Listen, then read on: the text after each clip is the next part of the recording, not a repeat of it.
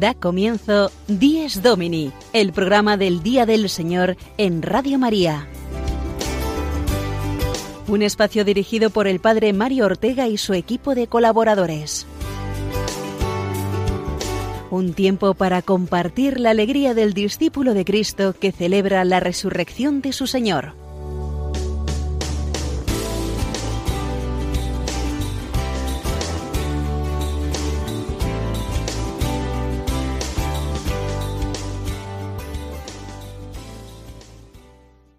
Buenos días, queridos oyentes, amigos todos de Radio María. Feliz domingo, segundo del tiempo de Adviento, en este eh, día que nos eh, disponemos a comenzar una semana, podríamos decir, especial. Todas las familias, todas las personas, pues viven esta semana fijándose en el puente que tendremos, eh, fiesta de la Constitución, y después la solemnidad, la gran solemnidad de la Inmaculada Concepción, que para nosotros cristianos es una gran luz en medio de este tiempo de Adviento. Les saludamos, como es habitual, desde los estudios de la Familia Mundial de Radio María en Roma, donde eh, a mi lado está también, me acompaña eh, Sofía Lobos. Buenos días, Sofía. Buenos días, Padre Mario, y buenos días a todos los oyentes que se unen a nosotros a través de las ondas de Radio María. Como decíamos, poco a poco nos vamos preparando para vivir esta solemnidad de la Inmaculada Concepción, una festividad de gran raigambre en España, ya que ella es nuestra patrona. A lo largo de estos días se multiplicarán diversas vigilias de oración típicas en esta solemnidad, donde veremos la participación de muchísimos jóvenes y adultos. Y es que la Virgen María es una de las figuras principales del Adviento. Durante estos días nos estamos preparando con la novena a la Inmaculada Concepción y también eh, tendremos o contamos con las figuras eh, típicas del Adviento de San Juan Bautista, de los distintos santos que celebramos estos días y que nos acompañan en este camino ah, de preparación al misterio de la Natividad del Señor. Nuestro programa eh, a esta hora de la mañana temprana, donde muchos pues estarán todavía levantando, preparando, levantando a los niños, preparando el desayuno, pues eh, intenta llevar esta alegría del día del Señor del domingo a nuestras familias, a todos nuestros oyentes. Pues entonces, de la mano de María nos preparamos para comenzar este programa de Dies Domini del segundo domingo de Adviento. Y para ello, Sofía pues nos va a recordar ahora los contenidos que traemos a nuestro espacio de hoy.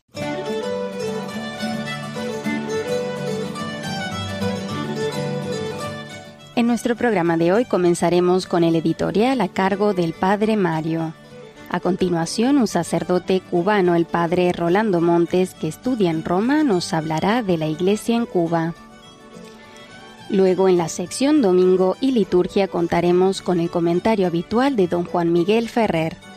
En la sección Iglesia en el Mundo profundizaremos sobre la intención de oración universal del Papa Francisco para este mes de diciembre, para que los ejércitos de niños dejen de existir en el mundo. En la sección El Domingo desde mi parroquia, don Jorge González Guadalix nos hablará de la devoción a la Virgen. Y en la entrevista semanal, don Juan Francisco Pacheco entrevistará a Sor Isabel Guerra, religiosa y pintora. Finalmente, en la sección Domingo y Familia, Patricia Moreno nos hablará sobre cómo preparar el Adviento en familia.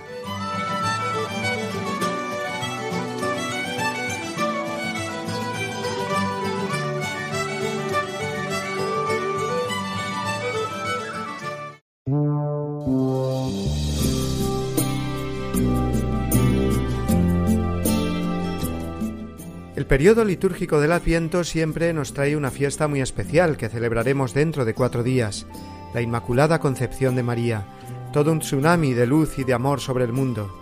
María Inmaculada, ante las tinieblas del pecado que inunda nuestro mundo, es una inundación mayor. El misterio de luz donde no hay tinieblas de pecado, el misterio de amor donde todo es un amor singular de Dios sobre María desde el primer instante de su ser Realmente es poderoso el que ha hecho obras grandes por ti, María. La fe viva y sencilla del pueblo de Dios supo intuir desde los primeros siglos de la Iglesia que la Madre de Dios no podía haber estado ni un solo instante bajo el dominio del maligno.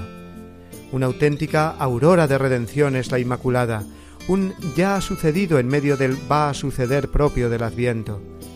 el primer fruto de la sangre redentora del Divino Hijo que preserva a la Madre, porque así conviene, porque puede y porque quiere, porque es Hijo y es Dios, María su Madre, nuestra Madre, es la toda santa, la purísima. Y así la fe antes que la teología y el dogma lo manifestó y expresó en la vida y en el arte, en los pinceles, el canto y la poesía. Luego, si para librar al que cayó en su pesar fue su sangre menester, para detener a quien va a caer es bien se argulla que puso la sangre suya quien fue menester también. De Pedro Calderón de la Barca. María es amada singularmente en su concepción. Toda persona es sujeto de amor desde su concepción. María es amada por Dios desde toda la eternidad. Elegida para ser Madre de Dios convenía que fuera toda limpia la que compartiera con el Padre el derecho de llamar Hijo a Cristo. Por ser Madre de Dios es inmaculada, y este privilegio es el más parecido a la santidad del Hijo. Cristo es inocente por naturaleza, María por gracia. Los hijos cantamos con gozo las glorias de María, primero porque es nuestra madre, y qué madre. De María nunca diremos suficiente, como señalaba San Bernardo. Pero también nos gloriamos al contemplar en nuestra madre la suma grandeza de nuestra humanidad redimida. Viendo en nuestros días cómo la dignidad humana es negada bajo mil formas de cultura de muerte, María Inmaculada es un canto a la belleza original del ser humano, creado a imagen y semejanza de Dios, y a la belleza del alma redimida, elevada al orden sobrenatural, llamada a participar de la misma felicidad de Dios por toda la eternidad. Qué maravillas hace la gracia de Dios. Lo vemos en María y lo podemos ver en nosotros, si como ella somos humildes y reconocemos nuestra debilidad e impotencia. La gracia de Dios, siempre inmerecida, es la que nos eleva hasta el mismo Dios, gracia que recibimos en el bautismo, el sacramento que nos hace limpios como María, gracia que está destinada a crecer en nosotros y a dar frutos de santidad, gracia que es el Dios cercano, la Santísima Trinidad habitando en el alma. En segundo lugar, la Inmaculada nos revela la grandeza de nuestra vocación cristiana como luz en medio de un mundo tan necesitado del resplandor de Dios, y la grandeza, finalmente, de nuestro destino, la vida eterna y gloriosa del cielo. La gracia, en palabras del obispo San Manuel González, estira el alma y pone en ella capacidades de conocer y amar hasta lo infinito que es Dios. Así es el corazón inmaculado de María, ensanchado por el mismo Dios para amarle sin medida, para que ame a los que va a recibir como hijos por encargo de su Hijo agonizante, para que María se convierta en el sacramento de la ternura maternal de Dios, como dice Paul Claudel. Pero en fin, quedémonos con este consejo de San Maximiliano Colbe. Sea amigo de la Inmaculada y siendo todo suyo serás feliz, muy feliz. Confía siempre en la Inmaculada y ella te manifestará su gracia.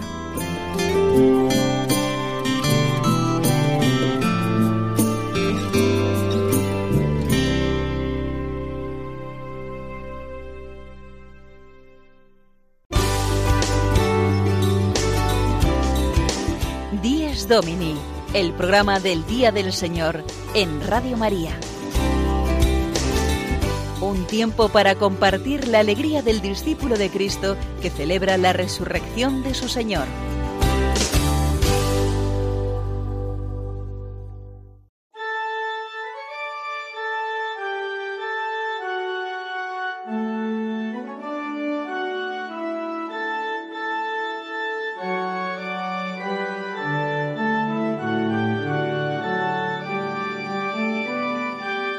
De luz nueva se viste la tierra, porque el sol que del cielo ha venido, en el seno feliz de la Virgen de su carne se ha revestido. El amor hizo nuevas las cosas, el Espíritu ha descendido, y la sombra del que es poderoso en la Virgen su luz ha encendido. Ya la tierra reclama su fruto, y de bodas se anuncia alegría. El Señor que en los cielos moraba, se hizo carne en la Virgen María. Gloria a Dios, el Señor poderoso, a su Hijo y Espíritu Santo, que en su gracia y su amor nos bendijo y a su reino nos ha destinado. Amén.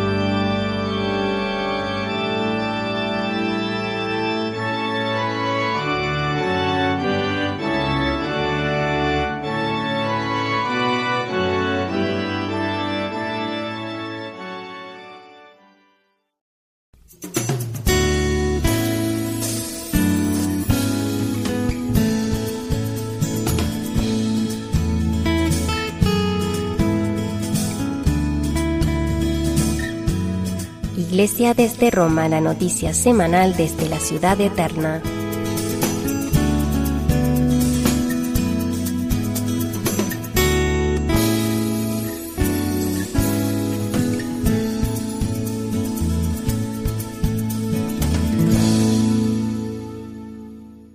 Pues en la sección de hoy, queridos amigos, eh, tenemos aquí con nosotros al padre Rolando Montes de Oca, que es cubano.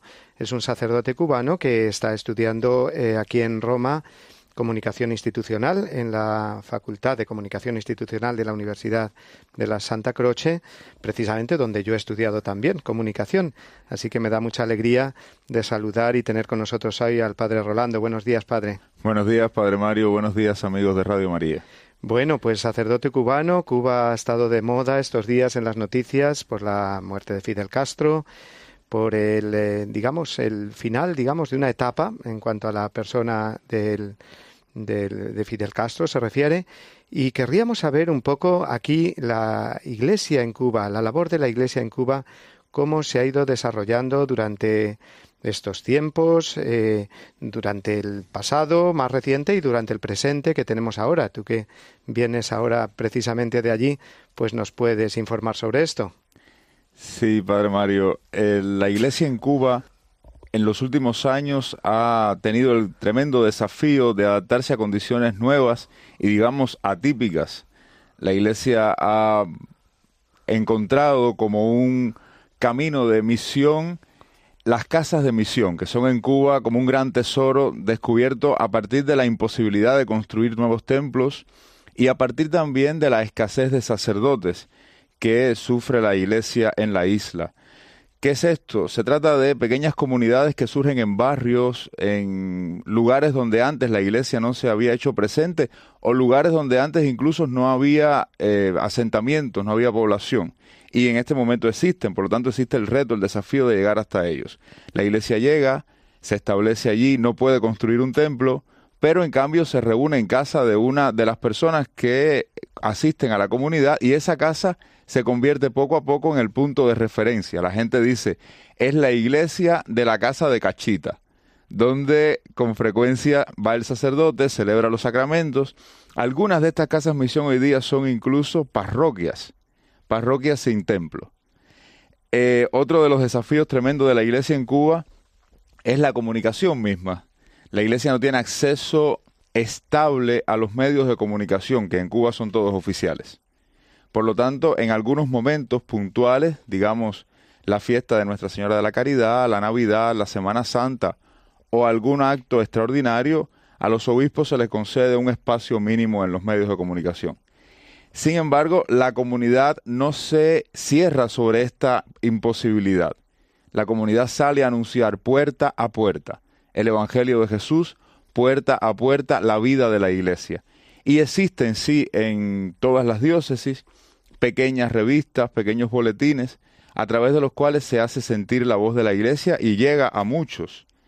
La iglesia en Cuba no tiene la posibilidad de acceder a la educación, no existen colegios católicos. Desde que triunfó la revolución, al poco tiempo fueron nacionalizados. Muchos de los religiosos y religiosas tuvieron que abandonar el país. Y la iglesia en Cuba no tiene escuelas, colegios ni universidades, mucho menos. Sin embargo, la iglesia no se detiene frente a esta imposibilidad y existen eh, centros de formación parroquiales, comunitarios, que poco a poco se han ido desarrollando en las diversas comunidades religiosas o parroquiales y ofrecen una formación de altísimo nivel a muchos que se acercan buscándola, deseándola y junto con esta formación a menudo incluso práctica hasta técnica, la iglesia en Cuba comunica el mensaje de salvación, que en definitiva es nuestra misión, comunicar a Jesús muerto y resucitado. La gran misión de la iglesia en Cuba ahora es la reconciliación del pueblo. Frente a la muerte, por ejemplo, de Fidel Castro, ha quedado clarísimo que hay muchas divisiones al interno del pueblo cubano. Y esto es un gran desafío. Nosotros como iglesia lo enfrentamos predicando la unidad y la reconciliación y apelando sobre todo a Nuestra Señora la Virgen de la Caridad, madre y patrona de todo el pueblo cubano. Allí pues se desarrolla la misión de la iglesia en Cuba, que si bien tiene límites no es para nada aburrida y que necesita, necesita mucha oración y necesita mucho de la ayuda de hermanos que vienen de España y de otros muchos países a dar una mano en esta misión apasionante, difícil, pero hermosísima, que el Espíritu Santo nos ha suscitado a nosotros como iglesia en la isla de Cuba. Pues qué bueno tener este testimonio de primera mano del padre Rolando Montes de Oca, estudiante de comunicación aquí en Roma, pero venido hace muy pocos meses. Él reside en el Colegio Español y eh, le damos las gracias porque nos ha traído esta información de primera mano de cómo la Iglesia desarrolla allí, allí su misión en Cuba, una misión que es la de evangelizar y es también la de humanizar con los 20 siglos que tiene de experiencia la Iglesia a tantas personas eh, que allí viven y a tantos católicos que se mantienen, como nos ha dicho Padre, precisamente con la devoción a la famosa Virgen de la Caridad del Cobre, ¿verdad? Ella, nuestra Madre, la Virgen de la Caridad, y nuestro pueblo fiel son la gran fortaleza de la Iglesia en Cuba, sobre todo. Pues muchísimas gracias, Padre Rolando. Le tendremos más días por aquí, ¿eh? Porque estando aquí en Roma y siendo estudiante de comunicación, pues seguro que, que lo llamo más veces ¿eh? para que nos acompañe en nuestro programa. Vendré con mucho gusto. Muchísimas gracias, Padre.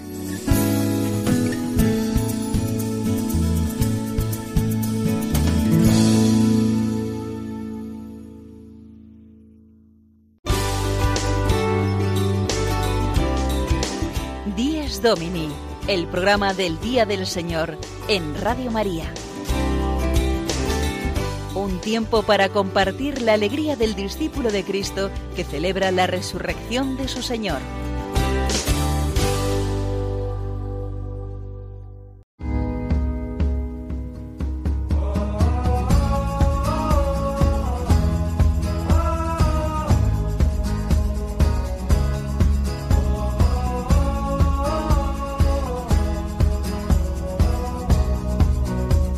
Iglesia en el Mundo, un momento para compartir la fe con los hermanos de otros continentes.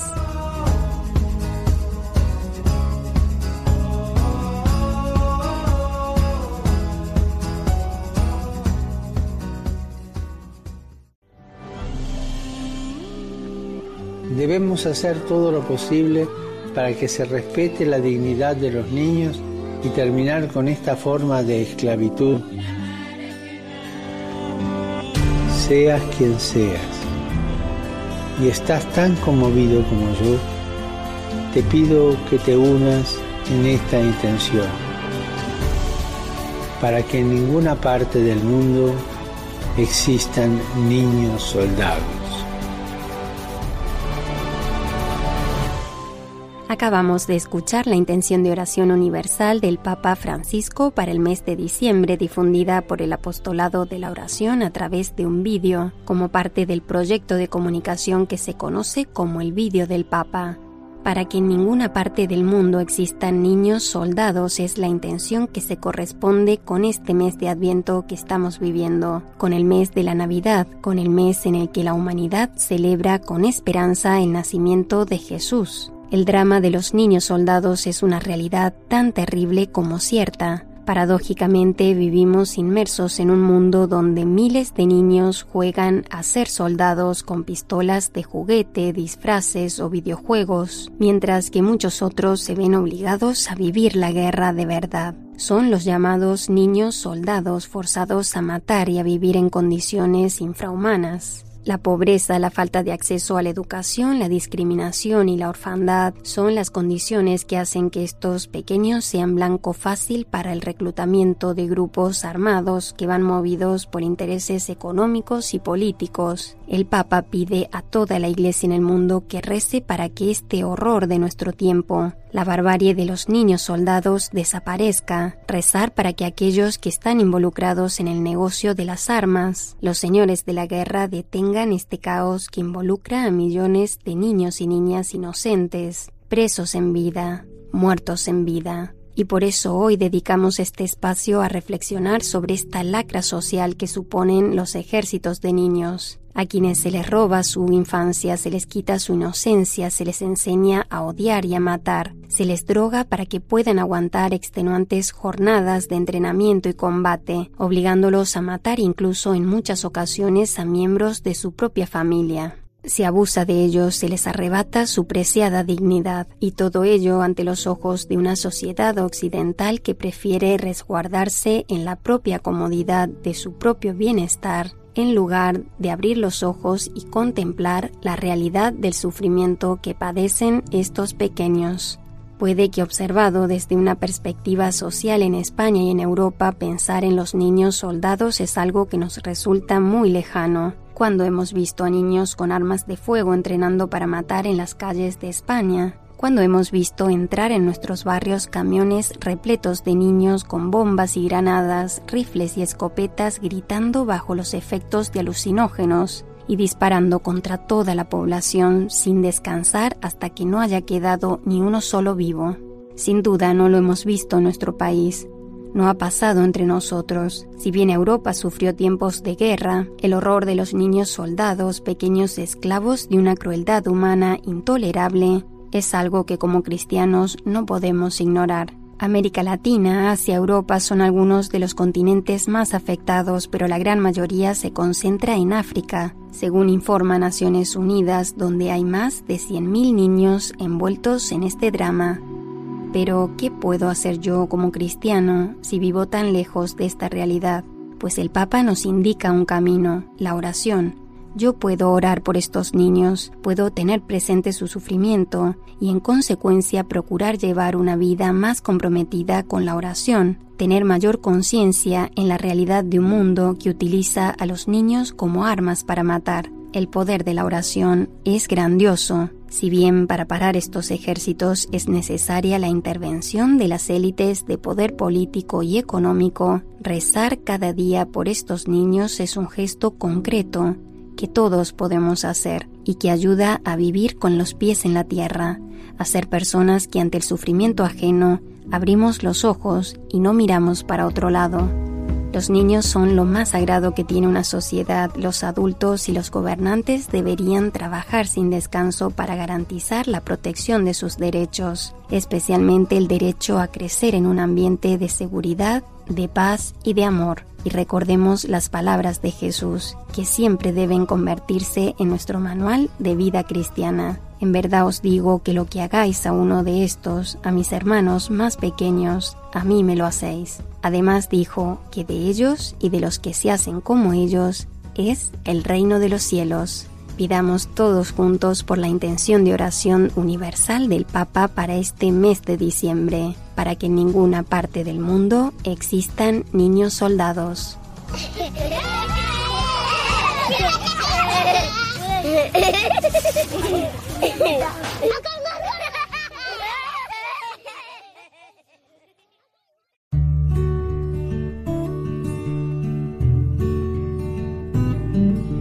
Jesús resucitó de entre los muertos el primer día de la semana. En cuanto es el primer día, el día de la resurrección de Cristo, recuerda la primera creación. En cuanto es el octavo día, que sigue al sábado, significa la nueva creación inaugurada con la resurrección de Cristo. Para los cristianos vino a ser el primero de todos los días, la primera de todas las fiestas, el día del Señor, el domingo. Catecismo de la Iglesia Católica, número 2174.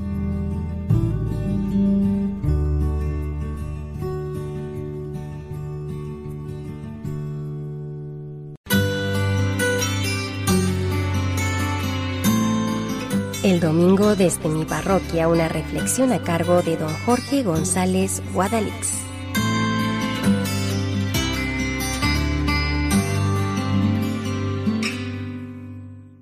Buenos días, queridos amigos de Radio María. ¿Qué? ¿Cómo va ese adviento? La semana que comienza no es una semana cualquiera. Para mucha gente, la semana del gran puente y el comienzo de las compras navideñas. Un puente para no ir al centro de Madrid, por si acaso. Para nosotros los católicos es la semana de la Inmaculada. En Madrid, por cierto, tres grandes vigilias diocesanas y multitud de ellas en parroquias diversas. Yo no sé si acabamos de ser conscientes de la importancia de la Virgen María en la vida del cristiano, y especialmente de la Virgen María con apellidos. Ya. ¿Qué, es eso de los apellidos? Facilito. Aquel hombre, muy anciano, posiblemente no había vuelto a pisar la iglesia de su pueblo desde el día de su primera comunión. Pero llegó el momento del final y su familia cristiana me pidió que me acercara a casa. Difícil, no cree usted, que nunca ha sido de iglesia ni de nada de eso. Lo mismo ni quiere verle, pero no cuestiona tanto que usted fuera. Y acudí a casa, ¿cómo no? Con lo de siempre, que si me he enterado y me he dicho, pues vamos a ver a este hombre, ya ver que el tal se encuentra, cuatro palabras de compromiso, hasta que di con el punto clave. ¿Quiere que recemos a la Virgen del Espinar para que le ayude y le eche una manita? Ay, amigos, ahí se entregó del todo. Ay, mi virgencita, cuántas veces habré ido a la ermita de la mano de mi abuela. Ay, mire, si hasta la tengo en la cabecera, ahí, ahí, ahí tengo el cuadro. Y a partir de ahí, todo fue fácil. Rezar juntos a su virgencita, regresar a la cabecera de la cama alguna vez más, y finalmente acoger su confesión y ayudarle a morir como buen cristiano. Su virgencita, la que había contemplado desde niño, la suya, no le quiso dejar escapar. Y no es el único caso, porque Dios, que nos conoce muy bien, sabe tirar de todos los hilos del alma para hacernos regresar. Y cuando nos ve más desvalidos, hace acopio de todos sus recursos. La infancia, las oraciones que nos enseñaron las madres o las abuelas, la virgencita del pueblo, la Virgen es clave. Y especialmente la que tiene, como digo yo, su apellido. Ay, mi Virgencita del Espinar, mi Pilarica. ¿Cuánto quiero yo a la Virgen del Rocío, la Santina? No, no, no una cualquiera, aunque parezca infantil. La mía, la de la estampa, la que me enseñó mi padre, la que presidía mi casa de niño. Cuando parece que estamos más alejados, es María, la Madre del Señor, a la que conocemos y hemos rezado tanto bajo cualquiera de sus advocaciones, la que tira de un hilito invisible de nosotros y nos hace volver a Dios. Estoy tan convencido de ello que cada vez que bautizo a un niño, lo ofrecemos a la Virgen y explico esto a los padres. Les digo, vamos a pedir a la Virgen que desde hoy agarre con su hilo invisible a vuestro hijo y no lo deje escapar. Esto es como el carrete del pescador. A veces uno se aleja, se va, pareciera que incluso muy lejos. La Virgen me ha dado carrete, carrete, carrete. Pero yo sé que en el último extremo la Virgen tirará del hilito y nos hará volver a Jesús. Anda que no he visto yo lagrimones en rostros recios y curtidos, hombrones que pareciera que se comían los santos. Y fue poner ante los ojos a María, la Madre de Dios, la suya, ¿eh? La suya, la de su infancia. Y volver a sentir muy dentro el calorcito de la fe. La Virgen no abandona. Toca pedir en esta semana de la Inmaculada por nosotros y por los nuestros para que nunca se rompa el hilito, para que tire de él y no nos deje perdernos en la vida. Feliz domingo, feliz continuación del Adviento, amigo, y hasta la semana que viene, si Dios quiere.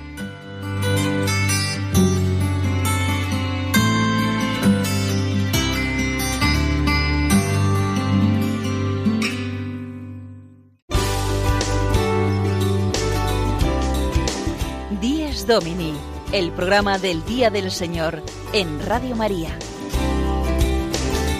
Un tiempo para compartir la alegría del discípulo de Cristo que celebra la resurrección de su Señor.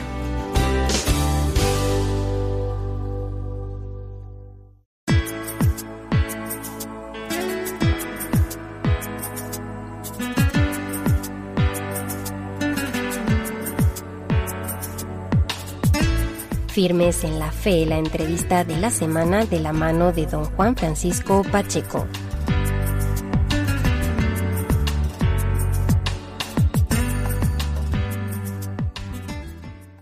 Buenos días amigos de Radio María.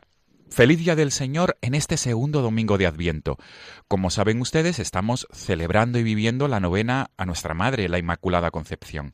Por este motivo, porque estamos en los días previos a esta solemnidad, hoy queremos centrarnos en esta figura, en la figura de la Inmaculada Concepción. Y qué mejor que hablar con una artista, con una mujer que es pintora, que ha pintado la figura de la Inmaculada y concretamente me estoy refiriendo a un cuadro que es muy conocido en todas las diócesis españolas porque ha recorrido el territorio nacional me estoy refiriendo al cuadro de la Inmaculada Joven. La autora es Sor Isabel Guerra, religiosa cisterciense, que esta mañana nos acompaña desde su monasterio de Zaragoza a través del teléfono. Buenos días, Sor Isabel. Muy buenos días. Feliz Día del Señor. Igualmente, igualmente. Pues bienvenida y le agradecemos infinitamente que, se, que nos pueda acompañar en nuestro programa de hoy, que nos pueda dedicar estos minutos. Pues encantada, encantada de estar aquí con, todos los que nos van a escuchar y especialmente con usted. Sor Isabel, usted es religiosa cisterciense, vive en el monasterio de Santa Lucía, ¿verdad? Si no me equivoco. Así es. En Zaragoza. En Zaragoza. Sor Isabel, ¿cómo se ha desarrollado su vida religiosa o cómo fue esa llamada a la vocación de, de vida monástica? Bueno, pues muy escuetamente, yo soy una niña eh, madrileña, bueno, de una familia muy normal, hija única, muy practicante, muy muy muy cristiana, mm, nacida en un ambiente pues así y en aquellos años mm, no creo que tuviera mucho que ver el entorno, pero sí que mm, eh, a los 12 años recibí una llamada clara, clara, clarísima de, dos vocaciones que yo creo que son unificadas, que son la, la vocación por el arte, la vocación concretamente al mundo de la pintura en aquel momento, y, y bueno, pues la, la, llamada de Dios que, que para mí fue muy clara desde esos 12 años. Tuve que esperar, lógicamente, hasta los 23 para, para realizar eh, mi vocación y mi, y mi llamada a la vida consagrada eh, pero, sin embargo, pues eh, la, artística, la de la pintura, pues fue inmediata, porque a los 12 años precisamente es la edad ideal para empezar una, una vocación al arte. Muy bien. Sor Isabel, ¿cómo, ¿cómo, es la vida de artista conjugada con la vida de religiosa eh, en la vida monástica? Pues, eh, pues yo creo que, que, es un privilegio porque aunque mucha muchísima gente, la mayor parte de la gente no, no pueda entender esto porque precisamente no conocen nuestra vida, mm, resulta que la vida de, de un monasterio es un, un, caldo de cultivo ideal para, para, una, para un artista, para alguien que busca la belleza, para alguien que busca expresarse a través de, de, de la luz y, y, y, bueno, pues a través de la comunicación de tus sentimientos, pero mm, vividos en, en, profundidad y esto pues nada mejor que la vida de un monasterio mm, que es búsqueda de absoluto, búsqueda de la verdad, búsqueda de, de, tantos valores que, hacen falta a un artista para poder comunicar algo de interés a, al mundo que le rodea. Muy bien, Sor Isabel. Y ahora, si le parece bien, entramos de lleno en, en, la figura de la Inmaculada. Usted es autora contemporánea de un cuadro precioso hermoso que, que transmite la belleza de nuestra Madre del Cielo y a la par que la juventud también de María. Me estoy refiriendo eh, al cuadro de la Inmaculada Joven. Este cuadro sí. eh, ha recorrido las diócesis sí, sí. españolas. Tuvimos la suerte en el Encuentro Europeo de Jóvenes que se celebró en Ávila en el 2015. Allí se bendijo este cuadro y empezó a recorrer las diócesis españolas. Sor Isabel, este cuadro, ¿cómo se gestó? Bueno, pues, eh, eh, pues por parte de la conferencia de la delegación de pastoral juvenil, eh, la conferencia episcopal me refiero, bueno, pues eh, se les ocurrió que necesitaban, que necesitaban, porque así lo, lo decidieron entre todos, pues que necesitaban para ayer una, una inmaculada, uh -huh. una inmaculada porque querían que fuera como, bueno, pues como el icono fundamental para, para los jóvenes en España. Bueno, eh, la verdad es que se presentaron casi de improviso en el monasterio a, a decirme, pues eso, que necesitaban para ayer una, una inmaculada. Y yo dije, Dios mío de mi vida, pero ¿qué me, qué me están diciendo? Si esto, esto normalmente tendría que ser una obra pensada durante meses. No sé. Bueno, pues como la Inmaculada es como es, que para eso es nuestra madre, ¿verdad? Y aunque sea jovencita, pues, pues la, la seguimos viendo todos y la tenemos que ver como madre nuestra, pues también debe de hacer sus milagritos de esos que no son como los de Lourdes, pero que también son milagritos. Y de repente, pues la Inmaculada eh, fue posible y en Ávila estuvo, sí, sí, pero con 10 días de tiempo acá ¡Qué barbaridad! Sí, una cosa increíble, yo todavía no me lo puedo pero, ni, Sor Isabel, entonces, ¿quiere decir que en 10 días usted, usted elaboró ese... ese, ese no estamos que no, no, estamos hablando de un cuadro pequeñito, estamos no, hablando... Lo han encontrado dos metros. Exacto, es decir, servidor que ha sido testigo privilegiado de, de estar cerca, es una gran obra. Bueno, la, la verdad es que la verdad es que ya le digo, estos no son no son los los milagros estos de salir en las hojitas ni en la prensa ni nada, pero que de repente pues yo que soy en eso no es que sea escéptica, pero ya me ya, ya me comprenden, ¿no? no soy precisamente milagrera, ¿no? Pues pues tengo que reconocer que que eso sí no es porque me ayudaron desde arriba, porque la Virgen lo quería y porque pues muchos jóvenes pues iban a, a poder identificar con esa Inmaculada joven, eh, como después he tenido pues la alegría de, escucharles, pues realmente no hubiera sido posible, porque yo ahora lo pienso y digo, madre mía, Desde madre luego. mía, qué paliza, ¿no? Desde Pero bueno, salió y, bueno, pues el, Señor así lo, lo, quiso para que su madre fuera honrada y querida y siguiera siendo protectora de, de los jóvenes, como sin duda lo es.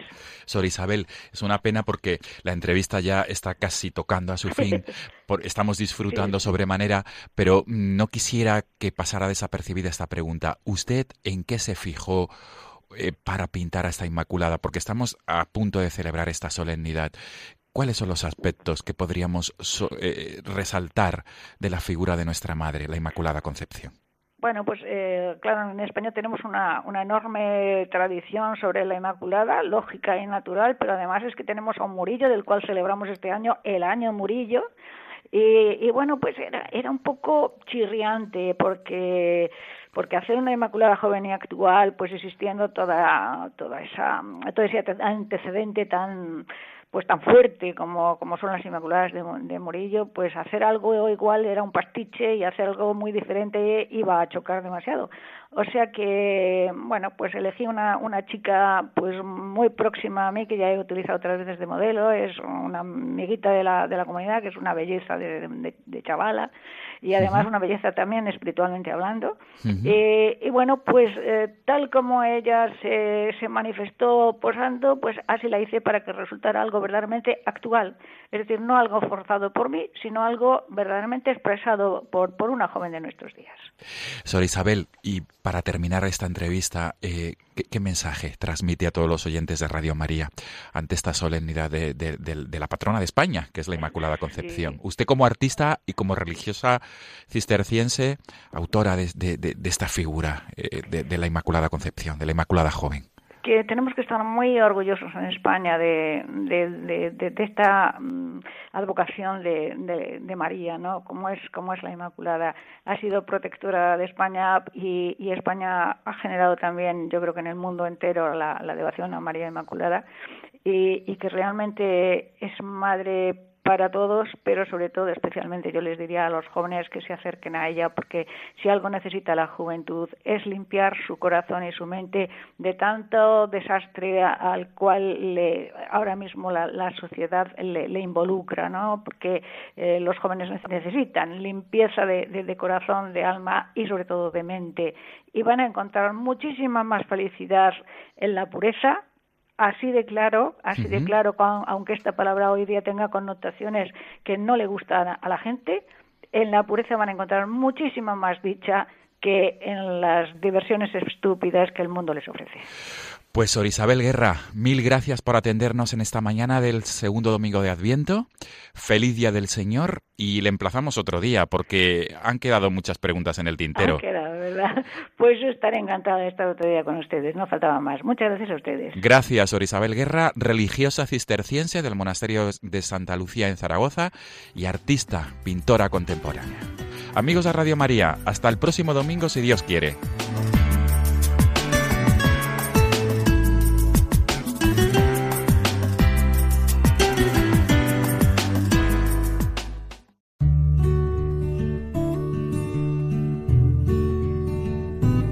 El domingo se distingue expresamente del sábado, al que sucede cronológicamente cada semana, y cuya prescripción litúrgica reemplaza para los cristianos. Realiza plenamente en la Pascua de Cristo la verdad espiritual del sábado judío, y anuncia el descanso eterno del hombre en Dios. Porque el culto de la ley preparaba el misterio de Cristo, y lo que se practicaba en ella prefiguraba algún rasgo relativo a Cristo. Catecismo de la Iglesia Católica número 2175.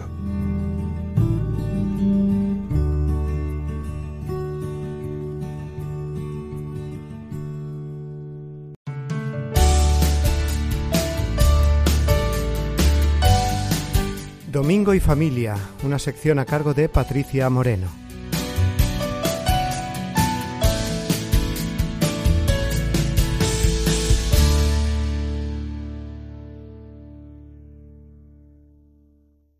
Adviento. Esta es la palabra que más escuchamos últimamente por todas partes. Pero, ¿qué es y qué significa? Adviento viene de la palabra latina adventus, que significa venida, llegada. Se trata, por tanto, del tiempo de espera a la Navidad, es decir, a la llegada del nacimiento de Jesús, Dios hecho niño. Pero, ¿cómo es esta espera?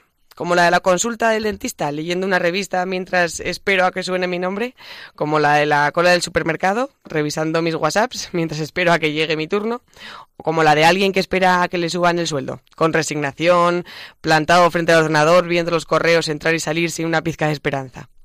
O más bien, como la dulce espera de una madre que ansía ver la cara de su niño, aquel al que ha llevado en su vientre durante nueve meses por el que ha dejado de tomar café o jamón serrano.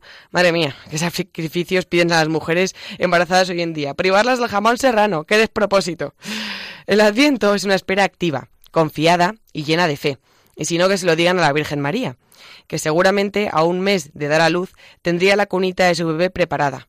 Una cunita de buena madera, hecha con todo lujo de detalle por San José y vestida por la Virgen, con las mantitas que calentarían al niño al nacer.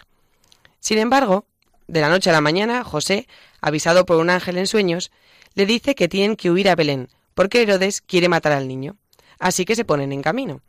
María, con un embarazo ya muy avanzado, soporta las incomodidades del viaje y la incertidumbre de saber dónde dará a luz. ¿Os imagináis?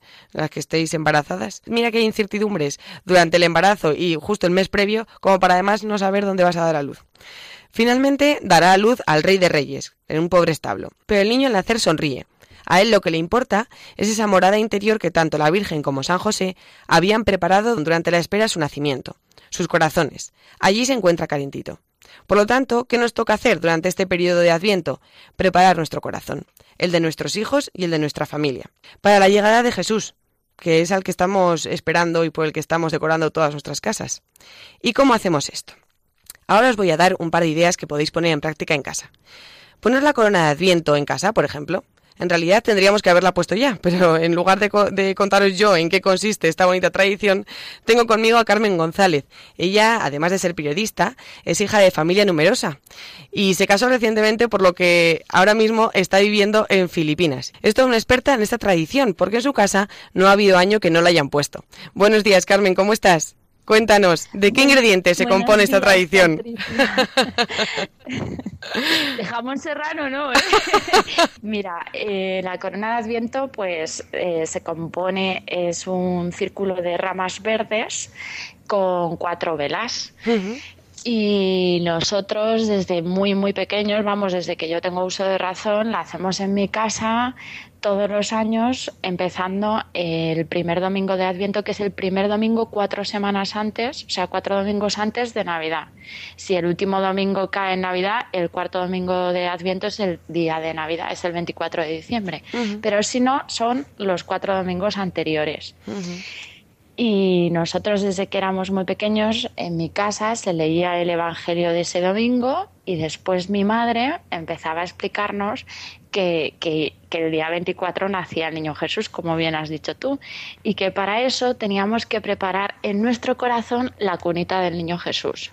Teníamos que hacer muy bien las pajitas de la cunita, la colcha, con puntillas, con lazos, pues, hija, pues como una madre prepara la cuna de, claro. de su bebé que va a venir, ¿no? Claro. Como una embarazada empieza a prepararlo todo. Es para que es verdad que, mm, que por lo general preparamos mucho la Navidad, que es lo que hay que preparar, pero como estamos muy centrados en el 24, Nochebuena nace el niño, pero justo todo el tiempo previo, a veces, pues entre tanta compra y tanta todo lo que hay que preparar, que al final nos olvidamos un poco de, lo, de qué estamos viviendo esas cuatro semanas. Pues sí, la referencia que es podemos escuchar el domingo misa, que, que, que está muy bien y que es lo que nos tiene que orientar, pero luego el preparar y vivir en familia ese Adviento, eh, preparando un poco, eh, yo he nombrado la corona de Adviento, pero ahora que me dices lo de las, lo de las pajitas, hay otra manera de prepararlo y es montar el Belén con nuestros hijos. También es una manera de vivir el Adviento, sí. pero no solo montarlo, sino que cuando vas a montar, en mi casa es que montábamos un Belén tremendo, entonces aquello ya la también. vas a, vas al monte, coges el musgo, las piedras, sí. los palitos, era toda una odisea. Y luego además vas haciendo, pues que si la torre de Herodes, que si lo, la fogata. el agua de verdad, que en mi casa siempre hay inundaciones con el río. sí, ¿no? Pero cuando llegamos al pesebre, lo que proponían era, no, bueno, lo de no poner al niño hasta el 24 también es una cosa que puede ser más normal, ¿no? Pues lo ponemos cuando nace.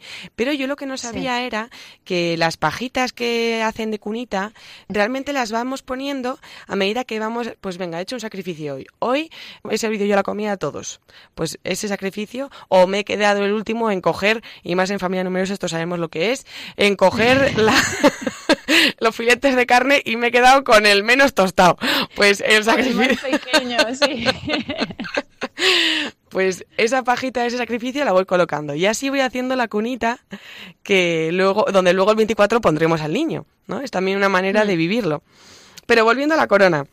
Volviendo a la corona, las pajitas del niño Jesús en mi casa tenías que ponerte uno o dos propósitos para cumplir cada semana de Adviento. Entonces, el domingo que se encendía la, el, cada, cada domingo se va encendiendo una vela. O sea, el primer domingo se enciende una vela, el segundo domingo se encienden dos velas, así hasta completar las cuatro, ¿no? Que el uh -huh. cuarto domingo ya enciendes todas. Además, en mi casa, como éramos muchos hermanos, siempre era, bueno, ¿a quién le toca encender la vela? Entonces tú decías, ay, me toca este domingo encenderla y apagarla, que ya ves tú qué tontería, pero te hacía una ilusión enorme. Igual que leer, ¿a quién, quién va a leer, no? Claro. Entonces, eh, nosotros tras leer el Evangelio y mi madre recordarnos que teníamos que preparar nuestro corazón, la cunita del niño Jesús, teníamos que ponernos un par de propósitos para vivir muy, muy, muy bien esa semana. Entonces, cuando eres pequeño, pues es hacer la cama, levantarte cuando te llamen, obedecer a la primera, dejar el cuarto recogido y ya según vas haciéndote más mayor, pues tus propósitos, como tu fe va madurando, pues tus propósitos van madurando, ¿no? Pues vivir mejor la caridad, sonreír ante los cambios de planes, claro. adaptarte, ¿no? Cuando éramos pequeños sí que los tenías que decir en voz alta y al domingo siguiente te hacías examen, ¿no? En plan, bueno, ¿cómo ha sido tu cunita esta semana? ¿Cómo has hecho las pajitas esta semana? Claro. Entonces a mí me parece muy bonito por lo que tú decías, porque muchas veces nos centramos en el día 24 y no, y no preparamos esa llegada del día 24. Me contabas claro. antes, antes de empezar el programa que, que, tenía toda una simbología, la corona uh -huh. de Adviento, las ramas verdes, ¿no? Esa esperanza, ¿no? En la gloria de Dios y en el perdón de nuestros pecados, que al final viene para eso, para redimirnos. Las velas, pues representan, las vamos iluminando y es la iluminación de la oscuridad que nos nubla eh, por el pecado. Eh, a veces se decora con bolitas o manzanas rojas alrededor, pues estas manzanas eh, son representadas los frutos del jardín del Edén, con los que Adán y Eva pues trajeron el pecado al mundo mundo, pero recibieron la promesa también del Salvador universal. Y la forma circular, que representa el amor de Dios, que no tiene ni principio ni fin. Carmen, la segunda de cinco hermanos de familia numerosa. Oye, muchas gracias por iluminarnos en esta mañana de domingo con tu explicación y estar hoy con nosotros. Un abrazo muy fuerte. por invitarme, un abrazo. Y no solo tenemos la corona de Adviento, como os comentaba, eh, el tema de, de, poner las pajitas una a una según los sacrificios que vamos haciendo. Eh, los cuatro domingos, pues leer los evangelios del domingo antes de ir a misa, porque al final los niños también, cuando ya lo han leído, al escucharlo de nuevo, se centran más. El famoso calendario de Adviento, que también está hecho pues para cumplir un propósito y entonces me como la chocolatina o, lo que queramos hacer. A lo mejor queremos hacerlo en casa. Pero se me acaba el tiempo, así que dejaremos para otro día más consejos para vivir el Adviento en familia. Estos son solo algunos. Eh, esto ha sido todo por hoy. Que tengáis un feliz día del Señor y hasta el próximo domingo.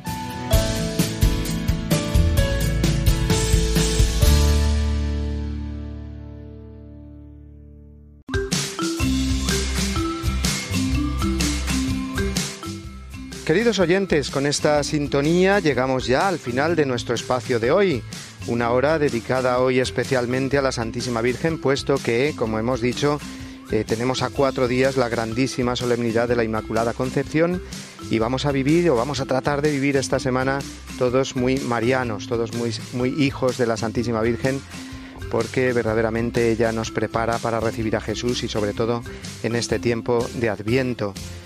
Vamos a recordar a todos, como siempre hacemos en este momento, Sofía, cómo pueden contactar con nosotros, porque nuestro deseo es el de que nuestros oyentes participen en nuestro programa a través de Internet, a través del correo electrónico. Recuérdanos, Sofía. Pues sí, Padre, estamos deseando que nuestros oyentes se pongan en contacto con nosotros, nos envíen sus mensajes, comentarios, sugerencias. El programa lo hacemos entre todos y por eso les recordamos nuestro correo electrónico diesdomini@radiomaria.es. También nos pueden encontrar en Facebook tecleando las palabras claves Dies Domini y Radio María. Si desean escuchar el programa en diferido, encontrarán los podcasts en nuestra página web www.radiomaria.es. Muy bien, pues vamos a despedirnos ya, no sin antes eh, recordar a nuestros oyentes que sean prudentes también si durante esta semana tienen que viajar, tienen que desplazarse, a encontrar a sus familiares, a sus amigos, que se encomienden al Señor, a la Santísima Virgen, también en sus viajes de ida, de retorno, para que podamos encontrarnos de nuevo el domingo que viene en este espacio Dies Domini. Con todos nuestros mejores deseos y con una bendición grandísima que desde Roma les enviamos, reciban un saludo de quien les habla, el Padre Mario Ortega. Feliz día del Señor y hasta el domingo que viene, si Dios quiere. Que tengan una feliz semana.